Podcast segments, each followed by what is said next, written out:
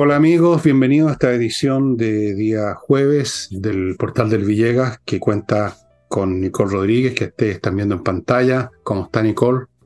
Bien. Muy bien, Fernando, con un día con eh, más calor. ¿Cómo está por allá la cosa? Bueno, tú sabes que vivo en un barrio más modesto, así no tenemos los lujos del tuyo. Acá cuando llueve es menos que en tu sector y cuando hay calor es menos que en el tuyo. Somos más modestos. Bueno, eh, voy a partir recordándoles unas cuantas cosas. Una, el flamenco, que hoy, hoy, hoy en la noche está en la Casa del Jamón, el flamenco. Quizás todavía tienen tiempo de reservar una mesa, no sé, llamen. Si no hay mesa, eh, pueden ir igual, porque hay una barra donde se pueden instalar bien cómodo, igual van a estar casi encima del conjunto. Y ojalá que encuentren mesa. Recuerden que el estacionamiento está casi a 50 metros más o menos menos de un tercio cuadra, un cuarto cuadra. Así que pura comodidad, el conjunto de hoy día es tan bueno como siempre. Así es que flamenco, amigos, partan bien el fin de semana y parece que la gente lo hace partir los jueves ya a esta altura. Eso es lo primero. Lo segundo es los libros míos, que están, por supuesto, cada día hay menos. Algunos yo no sé si se acabaron porque no he averiguado, hace días que no averiguo pero es cuestión de entrar al villegas.cl slash tienda y ahí verán, los que están están en grupos de A2, de A3, todos a precios muy rebajados y también los que quedan están de A1, si es que, si es que quedan. Así que ya saben, amigos, si están interesados en mis libros, vayan a elvillegas.cl slash tienda. Si no están interesados, no vayan a ninguna, a ninguna parte. Y vamos a entrar en materia. Eh, poniéndolo un poco al día, si ustedes no lo han visto, las noticias en YouTube, en los canales, no sé, y lo que está pasando en Israel. Lo que está pasando en esta guerra es que Israel ha pasado ese umbral en que todavía reina, por así decirlo, un factor de mesura y de cálculo del tipo, ¿qué pasa si hago esto? Eh, ¿Hasta qué punto graduemos, seamos proporcionales? Ese tipo de argumentos que es el tipo de argumento que da la gente cómodamente instalada en un sillón a la distancia y entonces se ponen, se conmiseran de todo el mundo que sufre con la guerra y piden cosas que no tienen nada que ver con la realidad de una guerra. Israel pasó ese punto. Israel está viendo rojo, para serle franco. Israel está viendo rojo y con mayor razón porque hoy día, ya ayer casi para los israelitas, se descubrieron nuevas atrocidades los soldados israelitas entraron en casas donde la familia completa había sido masacrada, y no solo masacrada, sino que destripados, guaguas decapitadas. ¿Pueden imaginarse eso? ¿Una guagua decapitada? ¿Pueden imaginarlo? Eh, y de otras cosas más hechas con los cuerpos que no quiero entrar a, detallar. Yo he estado siguiendo algunos canales de Israel sobre esta materia. No les pido que vean las imágenes. Entonces están rojos, están viendo rojo. Y están atacando todo lo que se les ponga por delante con tal de destruir a Hamas. Al punto que ya hay operaciones en el Líbano y en Siria. Esta vez el cálculo no, no disparemos allá por razones políticas, diplomáticas, mantengamos esto bajo en, en una cajita guardada, simplemente persigamos a estos tipos hasta aquí nomás. Eso se acabó. Se entró esa fase que ocurre en todas las guerras en que ya se ve rojo y se quiere destruir al enemigo que nos ha hecho tanto daño. Y es cuestión de ver la fisonomía del jefe militar, no sé qué título tiene, el general a cargo de las Fuerzas Armadas de Israel. La rabia le trasunta por todos los poros y es absolutamente entendible. Pónganse ustedes en el caso que en Chile pasara algo similar. A ver si estaríamos pensando en restrain y cosas como esa. Entonces, esto ha ido creciendo, porque a su vez desde el otro lado se han sumado ya, no en un grado total, pero en un grado Hezbollah. Y otros grupos, eh, que no recuerdo los nombres en este momento, y da lo mismo. Entonces, esto ha ido creciendo. Ya no se trata de la franja de gas, se trata del Líbano, se trata de Siria, allí donde Israel vea que hay un campamento, un centro logístico o de comando de los Hamas, no importa que esté en el Polo Norte, van a ir con sus jets a bombardearlo. Y en Gaza están, si no ahora en este momento, están a punto de entrar y van a entrar a sangre y fuego. Eso es lo que va a ocurrir. Y van a haber muchos muertos, ya los hay. Y por supuesto, muchos palestinos inocentes van a morir, han muerto muchos niños, señoras, civiles. Obviamente que eso sucede, aunque no sea la intención de Israel matar palestinos, sino que matar a los de Lamas, pero resulta que están todos ahí, juntos. Entonces, estos daños colaterales son muy grandes, son muy brutales, pero que abrieron las puertas del infierno. Y estoy usando no palabras mías, sino que palabras de, de dirigentes militares y políticos israelitas, abrieron las puertas del infierno. Y esto ya va a todo dar. No sé, ni nadie sabe hasta dónde va a crecer, hasta dónde se va a llegar, qué van a hacer los iraníes que hasta el momento se han mantenido mirando para otro lado, mandando felicitaciones, pero negando toda participación. Yo recuerdo, y aquí termino, Nicole, dos semanas antes de esto, en, un en, uno de estos canales que yo veo tan especiales que nadie los conoce, donde el animador, el comentarista de unción que se llama Stackelbeck, un gallo ballena inteligente que se dedica a puros temas de Medio Oriente. Él le contó a la gente, y yo lo recordé ahora, que hace dos semanas en Teherán se reunieron los clérigos que dirigen el Estado de Irán con todos los dirigentes de la MAS y Stackelberg se preguntó qué es lo que están planeando, qué es lo que están para qué se están concertando. Bueno, parece que aquí está la respuesta. Ahora, ¿hasta qué punto esto va a involucrar en algún momento a Irán? No lo sé, porque eso ya es entrar incluso a otro nivel aún más feroz del que estamos viendo ahora. Pero el asunto, como les dije, no va a acabar en dos, tres días esto tiene para largo y no sabemos cuánto más va a crecer. La flota norteamericana tiene una fuerza de tareas y creo que están mandando una segunda fuerza de tareas, o sea, portaaviones y los barcos escolta a la zona para que nadie más se meta. Como dijo Biden, los que están pensando en aprovecharse la ocasión, don't, don't. O sea, no lo hagan, porque ahí está todo el poderío norteamericano. O sea, esta cosa va para largo y va para muy grande. Va, para largo. Eh, dos pequeñas cositas porque voy a concentrarme en dos puntos con respecto a este conflicto que estalló en el Medio Oriente con el ataque a Israel. Em, el portaaviones que mandó Estados Unidos no es cualquier avión. Es importante las señales militares que se da, que van acompañadas de esas palabras de Biden, ¿ah? que mandó uno de los más importantes con mayor capacidad de los portaaviones norteamericanos.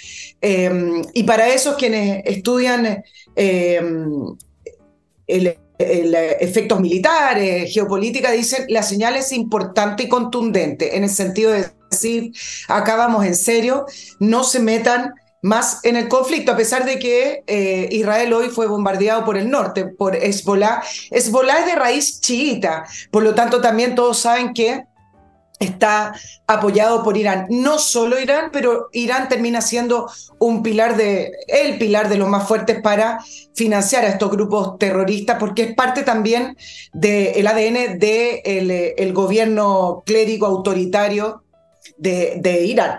Ahora, yo no sé si el conflicto va a seguir expandiéndose, va a seguir escalando, como le gusta decir a la gente. El escenario hoy no se sabe.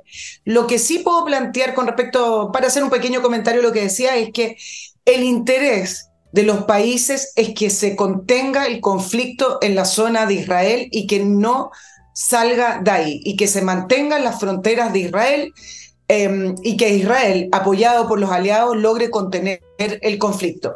Si el conflicto se escapa de manos y escala y empiezan a ingresar distintos actores, la cosa sí que se complica y esa ya estamos hablando de escalas mayor. Ahora, que no estén hoy en este conflicto interviniendo otros estados,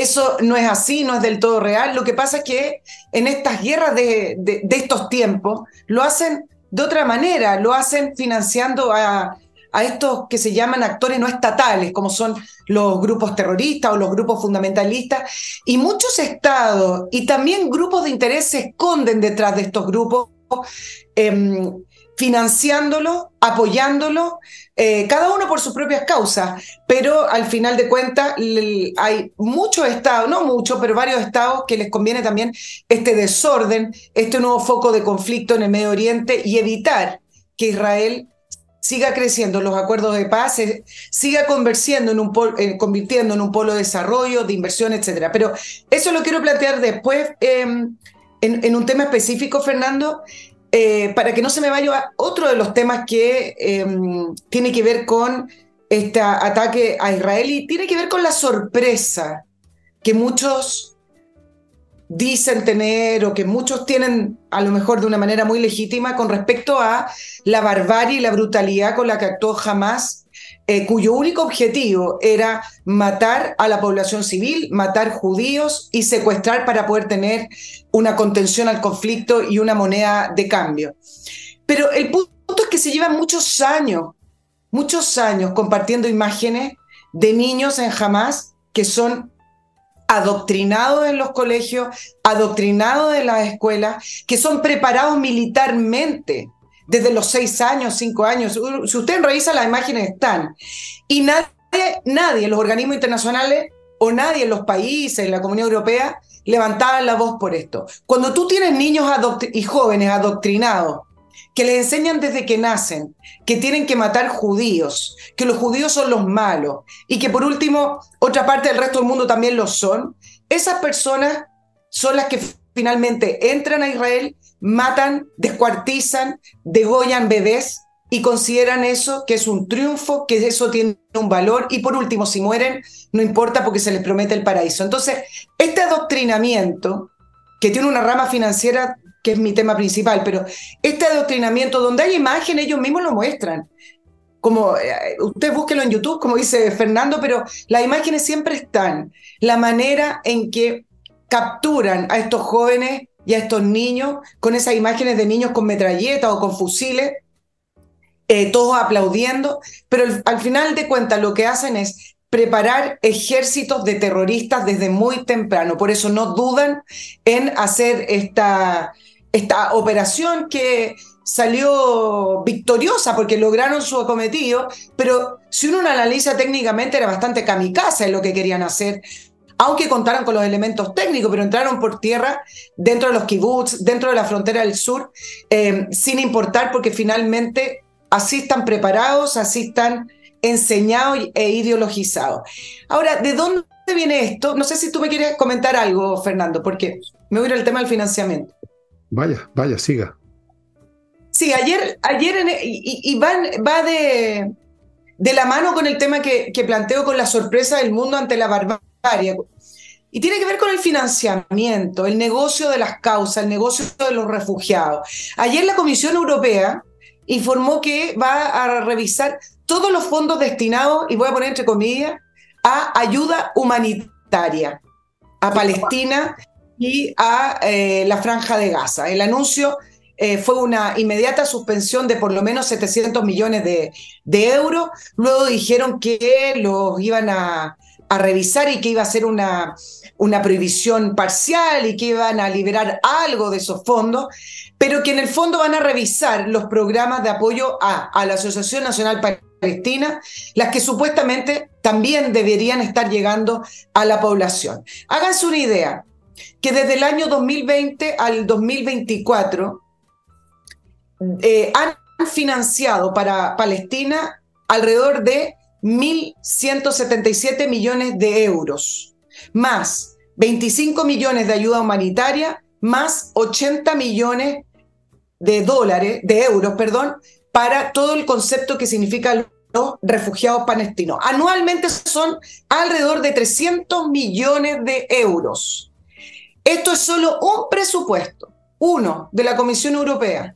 Está lleno de ONG de distinta índole, algunas que son de las ramas del ACNUR de la ONU, llena de fundaciones y llenos de fondos que dicen financiar a refugiados palestinos. Me estoy refiriendo a esta causa puntualmente por la guerra. Eh, ocurre en África, ocurre en otras zonas del, del planeta, pero estamos hablando de esta guerra y está llena de estas ramas de ONG, de fondos que financian la causa palestina a través de la ayuda humanitaria o los refugiados o, lo que tiene que ser la escuela, pero finalmente ese dinero nunca llega a la gente, nunca llega a la población palestina, nunca es para ayudar humanitariamente. El negocio de las causas finalmente ha terminado financiando a políticos corruptos y principalmente al terrorismo. Recién ahora la Comisión Europea dice, hoy parece que la ayuda que, mandamos a la franja de Gaza, que la estamos mandando desde hace más de siete años, parece que no está llegando a la gente, parece que están financiando el, el terrorismo. Bueno, sí, estos fondos son finalmente cómplices del aumento del armamento que está por todas partes eh, en, en el planeta y que terminan en manos de estos grupos terroristas. Es la industria del odio y en esta hipocresía que tiene el, los organismos internacionales y estas distintas ONG, es que ahora porque hay video y una barbarie, se, se sorprende y dice, bueno, vamos a revisar si le llega algo a la gente de Palestina, porque parece que no, parece que se está destinando para otros fines. Vale, estimada amiga, eh, perdonen un poco, pero andan rondándome por aquí algunos de mis animales. De repente va a aparecer por aquí un media docena de gatos.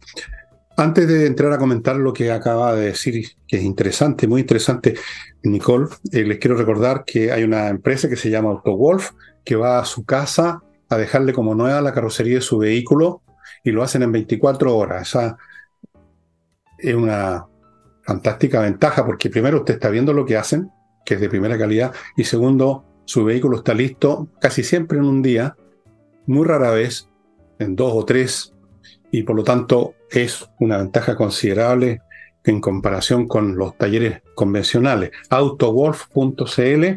Sigo con Torch una vez más porque una vez más ustedes saben que ya estoy gaga, ¿no? Se me olvida la mitad de las cosas y digo puras leceras. Entonces, se me ha sacar una de las. Así que le voy a mostrar de nuevo, pero igual se las muestro. Esta linternita tan chiquitita. Miren, miren la potencia que tiene, ¿no? Voy a parecer fantasma ahora. Ah, eh, esta linternita yo la uso en el bolsillo porque uno nunca sabe cuándo va a necesitar algo. Y aquí tengo también una pistola ametralladora, unas provisiones, todo qué equipo de equipo. Estos son de torcho, linternas que resisten golpes, que resisten el agua, que tienen energía propia, en el sentido que tienen una batería interna que usted la carga enchufándola al computador o a la corriente. Fuera de aquí, gato. Y son fantásticas. Es bueno tener una linterna de calidad, sobre todo con esta potencia luminosa. Si eso es lo principal, la potencia que tiene. Ustedes ven esta cosita chiquitita, la potencia que tiene, y otras más grandes que tienen una luz que alcanza el láser un kilómetro. Es impresionante. Torch. Continúo, se callado usted. Continúo con la Academia de Inglés, entreninglés.com, que le está ofreciendo un programa, como todas las clases, entre paréntesis, online, con profesores de inglés, un programa consistente en 24 clases más cuatro clases de conversación, todo por 418 mil pesos, amigo, va a salir usted hablando inglés. No le digo que va a poder recitar poesía, pero va a tener la base sólida que le sirve para viajar, para hacer negocios. Usted puede después perfeccionar su inglés. Uno no termina nunca de aprender idioma. Entreninglés.com. Si quiere mandar, si quiere más datos, si quiere más información, mande un mail y pregunte coordinación arroba Y termino este bloque con Edifito, que ofrece Ahí está la dirección, un software para la administración integral de edificios. Este software ha sido muy exitoso y ya voy a tener que sacar el gato porque ya me está masticando los pies. Así que esperen. Este es el villano, aquí está.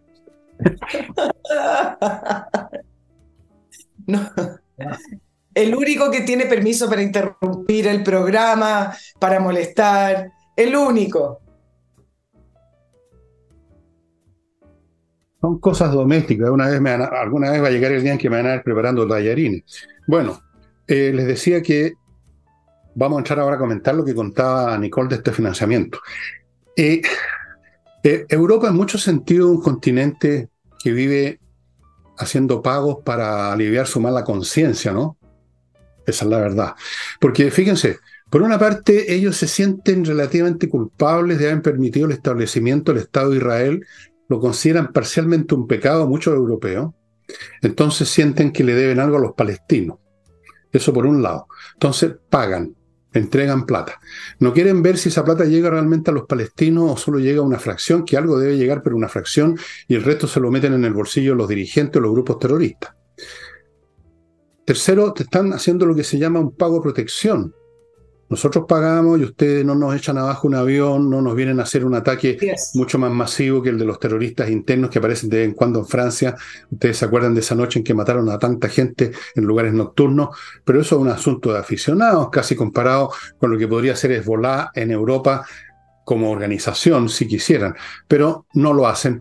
Pago de protección, pago de mala conciencia, hipocresía en todos los sentidos. Lo hemos visto en Europa con el tema de la guerra ruso-ucraniana también. Cierto que han mandado armas, pero ha sido con gotario, con resistencia, con condiciones, no han tomado en serio lo que están viviendo en Ucrania, o sea, no lo quieren tomar en serio, quieren estar bien con Dios, con el diablo. Eso es muy europeo, es la actitud de un continente senescente, agotado, que ya no cree en nada, que solo quiere, como, como un viejo que quiere simplemente taparse con un chal y estar al sol. Entonces, esto de pagarle a Oriente toda esta plata tiene varios de estos orígenes. Yo no creo que sea por, de, por amor a los palestinos. Yo creo que es por amor a, su propia supervivencia, a su propia tranquilidad. Eso es lo que creo que es el amor que tienen los europeos. Claro, pero ese punto es súper interesante porque parte de la sorpresa del ataque ah, es otra rama también de lo que estamos hablando.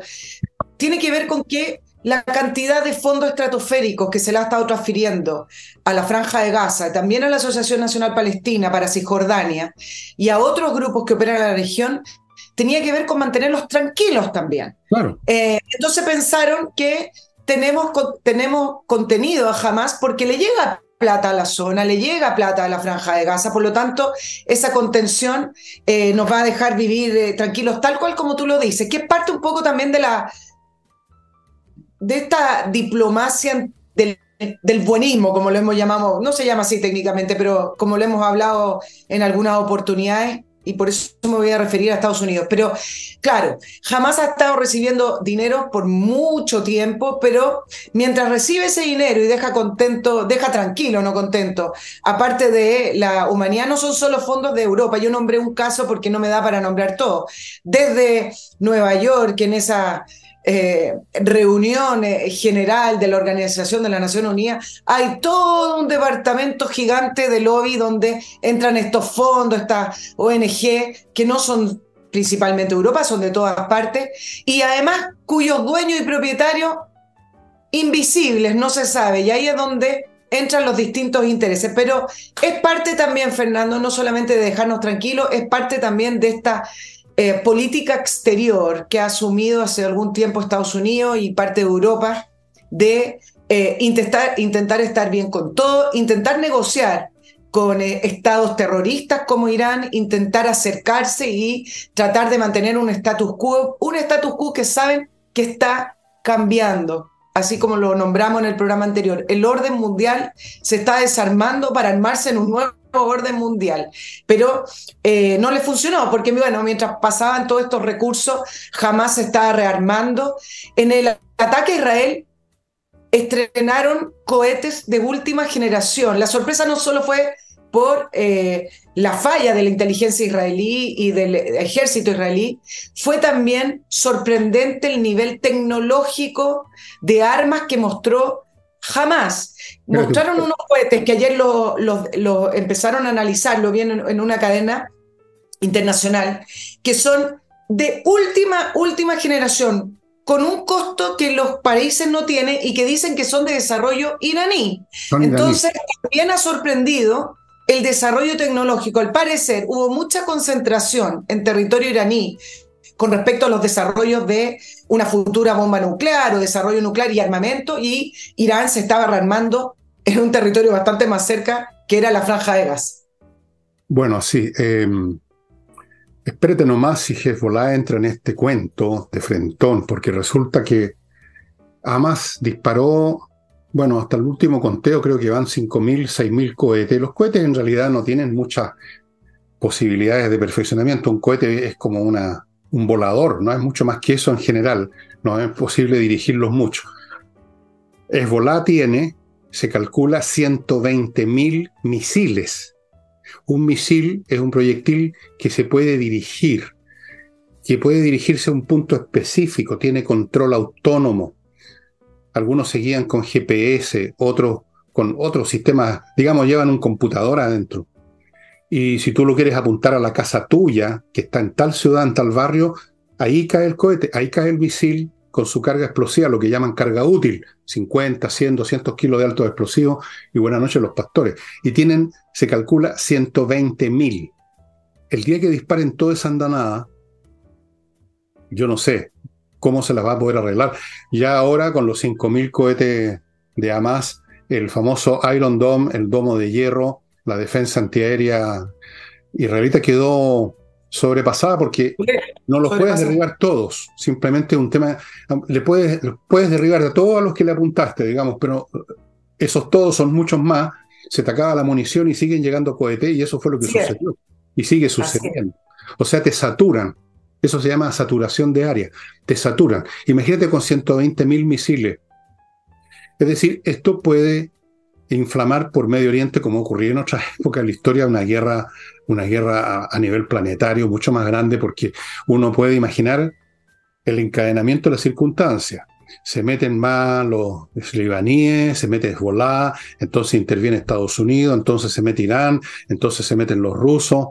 Y entre paréntesis, por Dios que le ha convenido a los rusos esta guerra y que le ha perjudicado a los ucranianos, porque ahora los norteamericanos tienen que preocuparse de otros frente, y quizás si viene otro más, no los quiero asustar, pero puede venir otro más, un tercer frente, y Ucrania depende absolutamente o en un grado muy grande del apoyo occidental en materia de armamento. Los ucranianos están desarrollando su propia industria aceleradamente y son un pueblo muy talentoso y han desarrollado cosas, pero necesitan mucho más. Eh, en un día, en un día, eh, en, las anteriores condiciones en Ucrania, los ucranianos pueden estar gastando 10 o 15 mil obuses de artillería. Piensen en eso. En, otras palabras, es un gasto masivo. Se necesita entonces mucho apoyo y lo van a, por lo menos en algún grado, lo van a perder, ya lo están perdiendo. Sí, ahora. Mira lo que viene, mira, mira los cuadros que se están formando. Eh, no, y mira el cuadro para, Israel. Por un lado, tú tienes a Hezbollah actuando en el norte, en el, en el Líbano. Hezbollah, como les dije, una, de raíz chiita, financiado por Irán.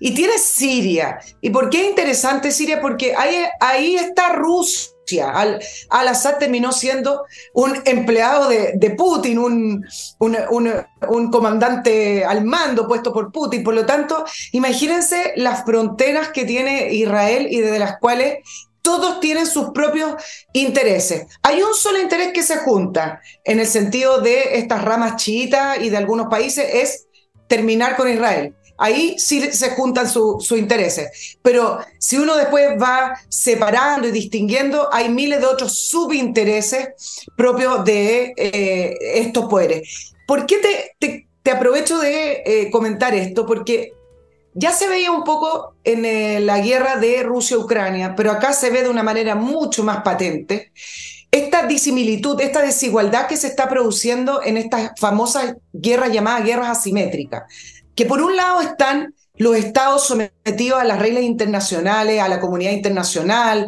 a los juicios internacionales, por ejemplo, con el tema de Wagner en Rusia, ¿qué se le podía decir a Wagner si era un grupo de milicianos combatiendo? Por lo tanto, se saltaban todas estas reglas del derecho internacional, incluso, incluso que uno no lo crea, hay derecho en la guerra, es decir, hay cosas que en la guerra está establecido que ni en la guerra se hacen. Bueno, Wagner las puede hacer porque es Wagner, no es el ejército ruso, a pesar de que es una gran rama del ejército ruso. Em, ¿Y qué es lo que le ocurre a Israel ahora? Y es lo que se está produciendo en general en los estados, que Israel es juzgado, Israel es solicitado, Israel es demandado por los organismos internacionales, por el resto de los países, a cumplir los reglamentos, a cumplir eh, estos acuerdos, a cumplir estas reglas, mientras que jamás, si usted revisa las declaraciones, nadie le pide nada. Entonces se empieza a producir esta asimetría, esta guerra de, desigual entre los estados y estos grupos terroristas que ya a esta altura, con el nivel de armamento que tienen y con el nivel de dinero que anda dando vuelta, no solamente el dinero tradicional, ojo que hoy día leía un reportaje de las criptomonedas, cómo se ha hecho tremendamente difícil hacer seguimiento al financiamiento de estos grupos a través de las criptomonedas. Bueno, el punto es que estos grupos dejaron de ser estos guerrilleros escondidos en un, en un túnel, quizás para Latinoamérica vale escondidos en alguna, en alguna selva. estos guerrilleros, estos grupos, hoy son prácticamente ejércitos. Eso es lo que dije Entonces, Exacto. Entonces, ¿cómo es que se puede hoy pelear o defender tu territorio si a ti te están poniendo límites, te están poniendo restricciones, que la humanidad acá, que los derechos humanos acá, que, ah, que en la guerra no se puede cerrar fronteras, como le estaban diciendo a Israel, que cómo es que deja cercada la frontera sur con, con Gaza y sin, y sin embargo a, Hamas no le piden nada. Bueno, esto que se está produciendo acá se va a seguir produciendo en los distintos focos de conflicto porque los estados los estados, así como Irán, y los grupos de interés se están escondiendo detrás de estos grupos terroristas para que actúen a nombre de ellos. Bueno, vamos a ver, yo creo que a esta altura, como dije, está Israel viendo rojo. No creo que vaya a darle mucha pelota si aparece Guterres de las Naciones Unidas pidiendo alguna cosa. A Israel le pedían estas cosas porque Israel es un Estado civilizado. Tú le pides eso a un grupo terrorista. Desde el momento que tú lo calificas como terrorista, no le pides que se porten como civilizados. A, Israel se le pedía porque es un Estado civilizado. Pero ningún Estado, por civilizado que sea, cuando llega a una situación como la que están viviendo, eh, le vienen con restricciones. Dejémonos de payasadas. En las guerras, cuando se desatan a fondo, cuando se cruza cierto umbral, donde ya no hay tantas contenciones ni proporción, nos dispararon dos balas, disparemos dos y medio nomás, cuando se sobrepasa ese umbral, Olvídate de, las reglas, olvídate de todo, simplemente el afán y con. Y se entra una lógica militar donde la idea es simplemente aniquilar al adversario y el otro quiere aniquilarte a ti, y por lo tanto se acabó, se acabaron las restricciones como una pelea entre dos personas que pueden empezar más o menos proporcionalmente y después se pueden pegar un botellazo en la cabeza, lo mismo, ya se olvida todo. Amigos, voy a otro bloque comercial, todo para beneficio suyo llegado el día en que necesiten estos productos. Por ejemplo, si usted tiene una empresa, CAME ERP, software financiero integral, contable, administrativo, para todas clases de empresas, todos los aspectos de, de la gestión administrativa y financiera, cuántos están debiendo los clientes si deben, facturación electrónica, revisión de estado financiero, control de stock, procesamiento de remuneraciones, eh, integración con los bancos, con el Servicio de Impuesto Interno, todo, todo. Esto es una inteligencia artificial, amigos. CAME, ERP, pónganse en contacto. Es muy fácil implementar el sistema, muy accesible y muy eficiente. Continue, je continue con kmmillas.cl que están pagando aún más de lo que ya pagaban, que era buena plata, por las millas que usted les venda de sus vuelos si no las va a usar, recuerde que las empresas las borran en cualquier momento. kmmillas.cl, compreoro.com. El oro y la plata son metales preciosos, valen per se. No dependen de otra cosa. No es un papel que depende de cuánto vale una empresa, que depende de qué, cómo la evaluaron los. No sé. El oro y la plata valen per se, amigo, así que tener lingotes de oro y plata es una garantía, es una póliza de seguro, es algo que a donde usted lo lleve, si necesita liquidez, los puede vender sin ningún problema, nunca van a faltar compradores para el y el plata, jamás. Y termino este bloque con los abogados del buffet Salinas y Ojeda, que usted ubica en salinasyojeda.cl, expertos en temas civiles. Solamente se dedican a temas civiles, nada más que temas civiles, puramente temas civiles y por lo tanto, como expertos que son, tienen muy buenos resultados, usted lo puede comprobar fácilmente. Bueno, ¿qué te parece si venimos nos venimos a Chile ahora? Si me recuerda después eh, hablar acerca de la diplomacia musical, que ya te voy a explicar por qué lo voy a dejar para... Saltémonos y nos vamos a eso. Como usted quiera. No te gustó, no te gustó el tema. No, no, no, no. Estaba recordando que me tocó ver la primera instancia de cuando era cabro chico de diplomacia musical cuando vino Luis Armstrong a Chile, pero eso es otra historia. es otra historia. Pero yo creo que la vas a unir a lo que te voy a contar. Dejémosla para después. Bueno, eh, va a partir el, presidente Boric a esta gira a, China. Eh, hay dos temas sumamente importantes eh, con respecto a la gira. Yo ya planteé uno que era este viaje secreto del diputado Winter, cercano al presidente, convergencia social, que todavía no sabemos. y el tema de los derechos humanos. Y acá me voy a detener por qué. Hoy día la ministra Vallejo ya nos explicó qué significan los derechos humanos para este gobierno. Le preguntaron, bueno, y el presidente va a hablar de los derechos humanos en China, etcétera. Tanta pregunta sobre, sobre esto, bueno. Y ella explicó que lo que pasa es que ustedes, o sea, los periodistas, no pueden trasladar las relaciones diplomáticas o internacionales mecánicamente para cada país. Son primero culturas distintas y también hay acuerdos distintos entre los países. Por lo tanto, nos acaban de notificar. Eh, golpear con una noticia, quizá.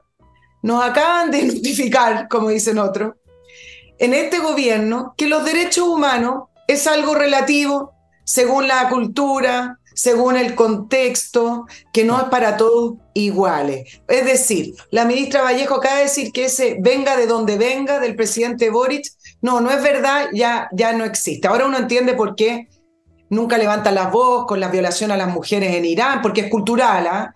que las mujeres tengan que andar tapadas o son eh, muertas porque no andan con el velo. Bueno, ahora uno entiende porque los derechos humanos es algo cultural. Pero también hay otro dato curioso que nos reveló la ministra Vallejo, que dijo que además el tema de los derechos humanos es un tema que se habla de manera privada. Incluso nombró una reunión que hubo entre alguien de Chile, no sabemos, y alguien de China, que no sabemos, entre enero y febrero, no sabemos, eh, que ahí se habló de eso. No hay datos de esa reunión, no hay datos de, que se habló del tema de derechos humanos, etc. Entonces, derechos humanos, contexto es cultural. Por ejemplo, en Cuba tienen el tema de la cultura del hambre, entonces no se puede decir nada. Ahora, voy a hacer el punto acá y por qué lo hago de una manera eh, irónica ahora. Ir a China, todos los presidentes de Chile han viajado a China y es importante viajar a China y que vengan para acá, es nuestro principal socioeconómico. Y entonces, ¿para qué se viaja a China? Para atraer inversiones, mejorar relaciones comerciales, abrir canales nuevos, que la diplomacia haga lo suyo, etc. China no es para hablar de derechos humanos y eso lo sabemos. ¿Cuál es el problema? El problema es que el presidente Boric se arrinconó solo, porque donde vaya, donde ha ido, a foro que ha asistido, a gira presidencial que haya viajado, lo único que habla el presidente Boric es de derechos humanos. Él se quiso instalar como el paladín de la justicia de derechos humanos, el superhéroe de, los derechos humanos, y si ustedes revisan todas sus giras en la ONU, incluso cuando está en congresos del medio ambiente, cuando fue a Canadá, en la cumbre de las Américas, cuando fue a Francia a propósito de los 50 años, todo el tiempo el presidente Boric, en vez de abrir canales de inversión, vender a Chile de una manera espectacular, habla de los derechos humanos. El tema de que es privado, por supuesto que queda totalmente anulado ese argumento porque lo ha hecho en estos foros que yo les nombro, pero además hace poquito, es, hace tres semanas atrás, cuando dio una entrevista al Washington Post, eh, que le preguntaron sobre su viaje a China, dijo que lo que podemos exigir a todos es el respeto del derecho internacional eh, y de los derechos humanos, y eso se aplica a todos los países, incluso China. Por lo tanto, el problema no es que vaya a China y no hable de los derechos humanos, que no hable mejor de los derechos humanos. El problema es que queda en evidencia la hipocresía del presidente Boric con los derechos humanos. Bueno, la hipocresía es una de las características típicas de las personas que participan de un credo. Y por lo tanto hemos visto hipocresía en el Vaticano, hemos visto hipocresía y vemos hipocresía en los rusos, que se hacen las víctimas siendo ellos los victimarios, vemos hipocresía en Europa y vemos hipocresía en la izquierda. Eh, es lo que George Orwell llamaba el doble hablar, double talking, en su libro 1984, donde todo era al revés. Entonces el Ministerio de Guerra se llamaba el Ministerio de la Paz, por ejemplo, por lo que me acuerdo. Lo leí hace muchos años. Entonces, es el doble hablar y Vallejo, especialista en el doble hablar, como tú dices, convirtió los derechos humanos, que con los cuales se encarga, se convirtió ahora en un tema y privado. Cuando precisamente, me imagino yo que si el tema de los derechos humanos, si tiene existencia, si es real, es por definición el más público de todos los temas, pues. Porque si no, si no, ¿de qué sirve hablar de un derecho que nadie escucha? ¿Mm? No, no, no tiene sentido. Eh, con respecto a las inversiones, entre paréntesis, China no invierte ¿ah? en un país, China se compra a los países. Hagamos la diferencia. Cuando llega plata China, de China, y pregúntenle a algunos países africanos, después tienen, y tienen el más mínimo problema para pagar, y los tienen siempre porque estas élites africanas especialmente se dejan prestar todo, sabiendo que no van a poder pagar, se lo meten al bolsillo y después se van a un resort lleno de prostitutas en Francia y dejan al país vendido. Eso es lo que han hecho, eso es lo que hacen. No te ríes, es, lo que... es cierto. Sí, así. me río porque lo ilustra, no, que lo ilustra perfecto. Así es. Así es. Si cuántos líderes africanos, digamos, de hace 10 años, 15, no están, tienen unos palacetes en Monte Carlo, rodeados de una fulana en pelota en la piscina, si eso es, es como en lo que uno ve en las series de narcotraficantes, la misma cuestión. Así que, ojo con los chinos que más que invertir vienen a comprarse un país. Se compran un país. Ahora se están comprando Argentina y Venezuela acá en América, en Sudamérica literalmente, aprovechando la debilidad intelectual, moral, económica de la jerarquía de Venezuela y Argentina, y acá estamos las mismas, así que preparémonos ya, arreglémonos bien para que nos paguen un mejor precio, no llega a salir a la calle sin peinarse y sin afeitarse. No, los de izquierda no se afeitan, se me olvidó. Así es que mm, el doble hablar, o en este caso va a ser el doble callar, el de Boric. Yo no sé, eh, la señorita Vallejo me, sorprende una y otra vez con su habilidad o falta de habilidad, no sé, para tergiversar todo. Todo lo que dice es tergiversación. Todo. En un momento dado los derechos humanos es tremendo, no se puede tocar a nadie. En el momento siguiente es un tema privado y depende de la cultura. Mira qué fantástico. se batió el récord. Mira, y se han dado muchas situaciones que, que, sacan al pizarrón al gobierno. Tú sabes que con esto de, de, que se invitó a la gira a la ministra Vallejo, todo se concentró y acá en Chile la, se desvió el tema a, ah, Boric escogió a su candidata presidencial. A mí me parece que eso no tiene ninguna importancia, quedan dos años y si Boric escoge o no entre Toa y Vallejo, no tiene ninguna importancia. Lo que sí tiene importancia no importa un huevo.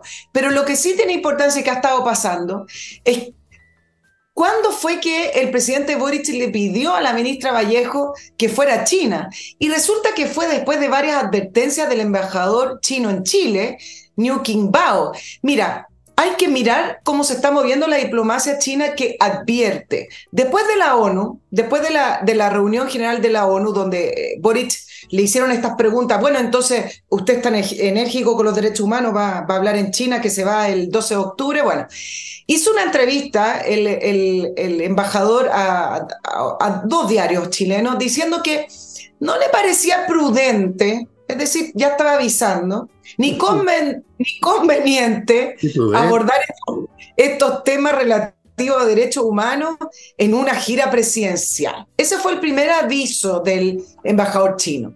Pero resulta que como la bancada de oposición empezó a presionar al presidente Boric desde el Congreso, bueno, que hable de los derechos humanos cuando viaje, bla, bla, bla, el embajador chino invitó a una reservada cena en su casa distintos parlamentarios de distintos partidos políticos, donde dicen que también advirtió que le mandaran el mensaje al presidente Boric y a su comitiva que no era pertinente hablar de derechos humanos en esta gira en China. Por eso después de todo esto, de estos canales de comunicación del embajador chino con nuestro presidente, se incorporó a la ministra Vallejo, muchos lo interpretan como diciendo, no se preocupe, vaya para calmar, para calmar el ambiente. El punto es que tanto que habla del imperialismo, este gobierno, el Frente Amplio, las multinacionales, pero resulta que acá le están viendo amenazar de que no hable y se quedan callados.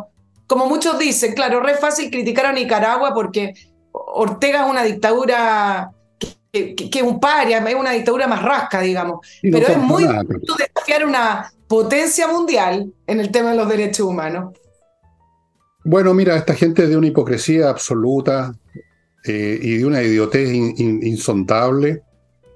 Y entre paréntesis, este embajador chino, creo que el mismo la otra vez, son bastante insolentones y patúos. ¿ah? Eh, ¿Sabes tú por qué? No es casual. Esto ocurre en todas partes del mundo porque hay una doctrina en la diplomacia china que llaman de warrior wolf, el, el lobo combatiente o combativo.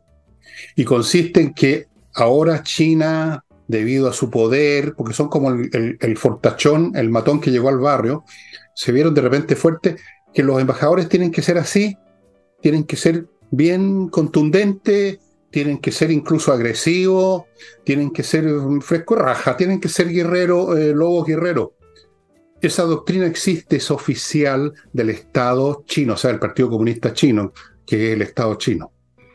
Entonces tienen aquí un tipo que ya en un par de veces, incluso el Congreso, incluso gente de izquierda les han reprochado que por favor que se, la, se acuerde que está en un país soberano. Bueno, era un país soberano Chile, ya no. Está en manos de una coalición que no cree en primer lugar en los estados soberanos y que se va a entregar de rodillas a China, como ya lo hizo Maduro, como lo está haciendo Fernández en Argentina, como lo hicieron países africanos, como lo han hecho países de la, zona del Indo-Pacífico, unas islas chiquititas, unos países, se venden al mejor postor. Y el mejor postor en este momento se llama China. Son los que tienen la guita. Les sobra la plata, todavía. En cambio, Estados Unidos tú los puedes ir a garabatear en su casa, puedes ir a, darle lecciones, como hizo Boris, votado a Choro porque ya Estados Unidos se ve como el, león viejo, ¿ah? o el mono viejo de la patota, y ya, digamos, lo están empezando a provocar, ya no es el de antes, ya no ruge como antes. Entonces se le puede ir a, gritar en la cara. En fin, estimados amigos, permitidme, hermanos en Cristo, o en quien quieran. El último bloque comercial, Fastmark una empresa chilena de transporte internacional de carga, especialmente de Estados Unidos a Chile, vía marítima, vía aérea, para empresas, para personas, tiene también servicio para personas. O sea, usted, si usted compra una cosa menor, un, no sé, un abanico, un tutú, una zapatilla en una tienda en Minnesota, puede encargarle a Fastmark que se la traiga y por supuesto las grandes empresas también. Una empresa chilena que conoce bien su pega, que conoce bien las necesidades de los clientes y es una empresa chilena, apoyémosla. patriciastocker.com, un grupo profesional encargado de inscribir en Chile y en el extranjero marcas comerciales, cosa muy importante, y luego, una vez que están inscritas, irlas renovando cuando corresponde, defenderlas si están bajo ataque, si alguien pretende que tienen la misma marca, viva y duerma tranquilo sabiendo que su marca está protegida, como lo hace vuestro servidor, que duerme sus tres horas de en la noche súper tranquilo, patriciastocker.com. Sigo con mi clima, amigos, les recuerdo que viene un verano muy pesado y el que no tenga mi clima se va a arrepentir vayan poniéndose en contacto con miclimo.com. Están teniendo mucha actividad y muchos interesados, están instalando muchos equipos. Mientras antes usted se ponga en contacto, antes va a tener esta climatización impresionante. Sigo con Hey, el corredor inmobiliario que vende todavía gracias a sus métodos innovativos, ya que trabajan los siete días de la semana de, la, de luz a luz, de sol a sol. Amigos, ellos venden. Si usted tiene parada una propiedad en algún otro corredor, sáquela de ahí y llévesela a Ángel Hey. Entre paréntesis, Hey no trabaja con propiedades que están en manos de otros corredores. Ellos, a cambio de ese trabajo increíble que hacen, quieren exclusividad. Lo encuentro absolutamente razonable. Y, y además son los que le van a vender su propiedad. Y Remodeling, una empresa de profesionales a cargo de remodelar con puros profesionales. Pisos, paredes, muebles de cocina, de los años 70, de los que sean, que usted quiera cambiar, todo. Arquitectos para reformar su casa, su departamento, el paquete completo. Pero si usted quiere una parte nada más, por ejemplo, arreglar solo el piso y nada más, también lo van a atender. Y no sé, pues, Nicole, ¿qué más tiene usted ahí? Mira, yo, yo creo que este tema es súper relevante porque ahí uno va conociendo los pequeños secretos de, la política. Mira, gracias a una, a una, denuncia y a un reportaje, creo que fue de Canal 13, ¿ah? de investigación, se conoció que la Municipalidad de Santiago arrienda actualmente una casa donde funcionaba el ex Hotel Sierra Bella. Y esa casa se llama Casa para la Igualdad, un nombre precioso. Y acá hay precioso. Y acá hay dos temas importantes. Uno, que al conocer cómo se gestó el arriendo de esta casa, colindante, está pegado eh, al lado de, ese hospital Sierra Bella que quería comprar la alcaldesa Iracy Gassler con un sobreprecio. Eh, se, ha ido desarmando en parte eh, los argumentos que entregó en su minuto a Fiscalía y los argumentos que ha dado la alcaldesa de cómo se originó el negocio de la clínica Sierra Bella, porque ella dijo que esto no fue planificado, sino que unos funcionarios de la Municipalidad de Santiago de repente caminaron por ahí vieron que la ex clínica Sierra Bella estaba en venta. No. Aquí, al entender que ya se arrendaba una casa que era colindante con esa clínica, eh, se entiende que la idea de la alcaldesa era prácticamente comprarse todo ese paño en la eh, comuna de Santiago, pagar sobreprecio, forrarse, etc. Pero el segundo tema, y este me parece igual de relevante, es que el arriendo de esa casa para la igualdad aparece arrendando o intercediendo por la municipalidad la fundación de George Soros, Open Society. Ellos pagan el arriendo. Es decir, para que ustedes entiendan, el arriendo de una casa para la municipalidad de Santiago, que supuestamente es para los vecinos, y acá no entra el tema de si van o no los vecinos, eso no importa para este caso.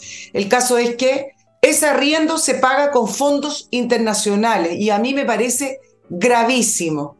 Para entender cómo se mueven además estos grupos que son de el, progresismo internacional, principalmente de la izquierda, y así Hasler es comunista, pero hoy en día las nuevas generaciones del comunismo que van tan de la mano con el, con el, con el progresismo, eh, resulta que van postulando a veces a estos fondos, van postulando a estas fundaciones que le gusta financiar a veces causas o unas casas para la igualdad, pero al final de cuentas lo que están haciendo es financiar políticos y a partidos políticos para después poder dirigirlo. Es tan grave, es tan grave, para que ustedes vean las redes internacionales, que hace pocos meses supimos que incluso Revolución Democrática, tuvo que reconocer que sí le donaron al partido político Revolución Democrática desde la fundación de George Soros Open Society.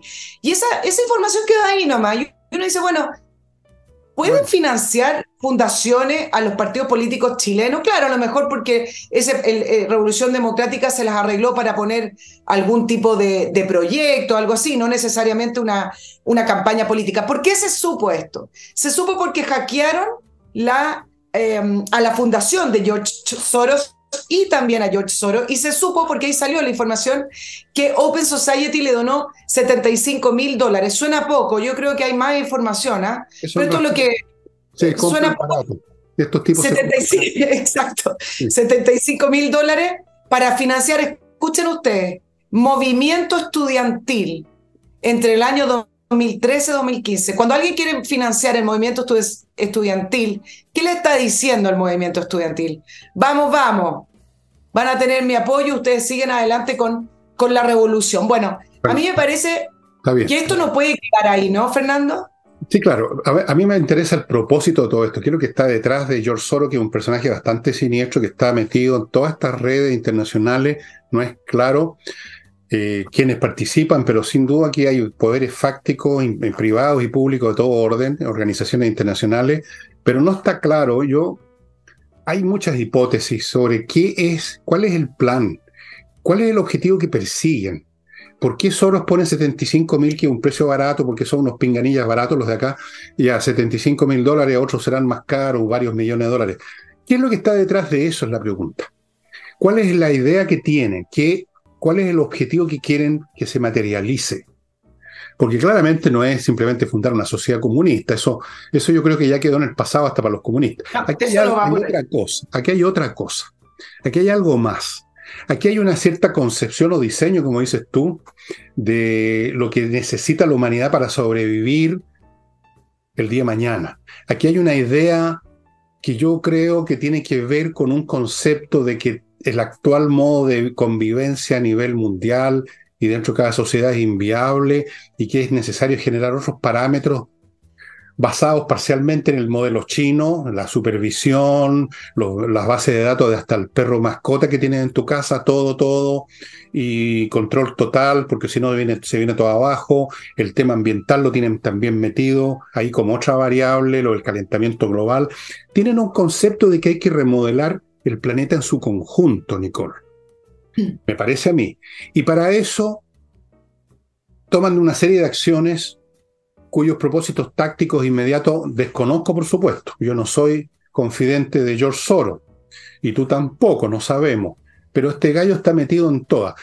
Agreguemos, por ejemplo, el personaje de Microsoft que ha financiado campañas de esterilización masiva en el continente africano y el tema del control de la población, que ya me parece innecesario porque las poblaciones se están suicidando solitas, pregúntenle a los chinos, pregúntenle a los europeos. Aquí hay una serie de elementos que es difícil ensamblar y tener claro el cuadro, pero sin duda que no es casual que lleguen estos 75 mil dólares para esta Casa de la Igualdad. No, no, no, 75 mil dólares fueron para Revolución Democrática bueno, para la otra cuestión. De, George Jackson. Da, lo mismo, lo que sea, los dólares que sea para esta otra cuestión. Pero... ¿Quién sabe quién es el propio? Yo he visto libros, ¿eh? incluso me han regalado, pero hay mucha especulación fantasiosa. Eh, no sé, realmente. Y hay mucha teoría de la conspiración, pero acá en algo concreto, porque tú estás analizando lo macro, que muchas veces lo hemos tratado en el programa de distintos ángulos, pero acá yo me voy a algo más bien local, que a mí me parece que debería haber sido un escándalo. Ah, es decir, ¿cómo es que la señorita Iracy Hasler o la municipal, a nombre de la Municipalidad de Santiago recibe fondos internacionales?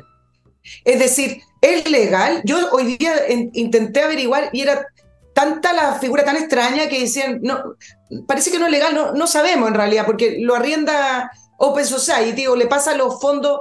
Ok, eso es una cosa. Lo otro es el control. No nos espantamos con el financiamiento de la política y etcétera, y Sokinich y lo que sea, pero resulta que acá ya no se trata de Sokimich, de Contese, no se trata de que tienen comprado nuestros políticos, nuestros empresarios nacionales. Acá estamos hablando de que esta nueva generación de el Frente Amplio, em, parte del Partido Comunista, resulta que lo están financiando desde afuera eh, empresarios o fondos internacionales. Entonces, entonces, ¿cómo no nos escandalizamos con esto? Es decir, hay una mezcla acá de varias situaciones que por lo menos debería poner al país y a la gente en alerta, porque esto ocurre en otros países, pero se habla. Y acá no se habla, esto queda ahí. Ah, bueno, mira, Revolución Democrática recibió dinero, bueno, pero fue hace un tiempo atrás nomás. Fue hasta el 2016. Esto es muy viejo. En los años 60 la democracia cristiana era financiada por la, por, la democracia cristiana alemana. El Partido Comunista era financiado parcialmente o recibía apoyo de la Unión Soviética. Y así sucesivamente. Otros partidos recibían ayuda de la, de la Central de Inteligencia Americana. Siempre ha sido así. Ahora es más complicado, el cuadro es, más, es menos simple que entonces. ¿ah? Los rusos protegían a los comunistas, los norteamericanos protegían a los derechistas. Ahora es más confuso porque está este tema planetario que estoy tratando de desentrañar. Voy a, hoy día voy a llamar con mis rayos especiales mi, a mis hermanos extraterrestres que me cuentan tantas cosas, por eso que le chunto tanto. Ellos me cuentan, si yo no soy capaz de nada, ellos me, me soplan. Voy a preguntarles, porque aquí hay algo grande detrás. Y en cuanto que no se, que no se haga escándalo, bueno, tus colegas pues, están preocupados de otras cosas, cosas más importantes. E-, esa pura información. Megan y cosas como Exacto. Esa pura información da pie para que pongan a investigar un equipo de cuántos más partidos políticos o cuántas más municipalidades o cuántos más políticos, si hay un sesgo de izquierda más de izquierda que de derecha, están recibiendo o recibieron en el pasado financiamiento de estas organizaciones o de estas fundaciones. Entonces, ¿cómo es que esto queda ahí? Esto es la punta. Es, mucho que todo es así, no es la punta, es entero. Esto es entero y siempre ha sido así. Siempre el dinero está en todas partes, como el agua en una casa, que siempre hay filtración, el agua se mete por todos lados. El, el, dinero está en todas partes y está desde los tiempos más antiguos. Yo les podría contar historias de corrupción con el dinero persa de los espartanos, por ejemplo. Sí, está registrado. También ahí corría el dinero en la guerra del Peloponeso. Sí. O sea, esto es un cuento muy viejo. Por eso yo llegué a la conclusión hace un tiempo que el estado de corrupción es el estado normal de las sociedades. Que lo otro es un cuadro que nos pintamos tan artificioso como esas, esas estampas de los libros de aprendizaje de idiomas, donde todo aparece tan ordenadito, dibujado, el carabinero, el policía, el que reparte las cartas. No sé si te acuerdas, no, tú eres muy joven. no, pero me acuerdo. Ese mundo nunca existió. Ese mundo nunca ha existido. En todos los niveles la gente funciona dejándose meter billete en el bolsillo, prácticamente. Siempre ha sido así. Incluso en las guerras. Incluso en las guerras. Fíjate lo que está pasando ahora. Las armas que usan los de Hamas, ¿sabes tú de qué procedencia son? Norteamericanas. ¿De dónde salieron esas armas? Un negocio, amigo. Si esta cuestión es así, las sociedades funcionan de esa forma. Punto. Y lo que no funciona más allá Ah, diablo, se prende sola. Pero hay una diferencia entre cuando te enteras a cuando no te enteras. Cuando está la información a cuando, no está Cuando te enteras es un escándalo. Cuando no te enteras no es nada. Pero si ya te enteraste, hay que hacer algo. Eso es lo que yo estoy planteando. no es sorpresa de que haya dinero de todas partes. Es que está la información y no se hace nada. Eso. Mira, esto pasa como en las casas en que hay ratas. ¿ah? Muchas casas, de repente, por muy. porque hay una demolición al lado, se llenan de ratas y tú lo sientes correr por el entretecho, pero no se hace nada hasta que se asoman. Entonces ahí vienen los gritos la señora y aparece el caballero, digamos, con, pegándoles palos con un escobillón. Pero antes de eso se ha convivido con las ratas por mucho tiempo y con la corrupción siempre ha sido así. Amigos y amigas, hemos llegado al final de este programa. Perdonar sus muchas faltas. El próximo martes contamos nuevamente, no, sí, el próximo martes contamos nuevamente con Nicole por ahora tendrán que conformarse con este anciano, vetusto, senescente y moribundo, que soy yo. Muchas gracias por su atención y no olviden lo que les dije, que este programa sobrevive sobre la base principalmente de Patreon. Si a usted le gusta el programa y ha dejado de lado el asunto de colaborar, aunque sea con tres lucas al mes, bueno, usted verá después si el programa desaparece, desaparece. No está. O incluso la Nicole va a dejar de ver a esta mujer tan buena moza e inteligente, va a desaparecer de este canal. Ella tiene el suyo en todo caso. Pero, y el mío también. El mío también tiene que sobrevivir. Nos vamos a ir todos. Todos tenemos que sobrevivir. Pues está, oigan, oiga, el maná dejó de caer hace mucho tiempo. Cayó una vez cuando los israelitas se iban de Egipto y nunca más se supo. Así es que ya, nos estamos yendo. Nos vemos mañana. Chao, chao.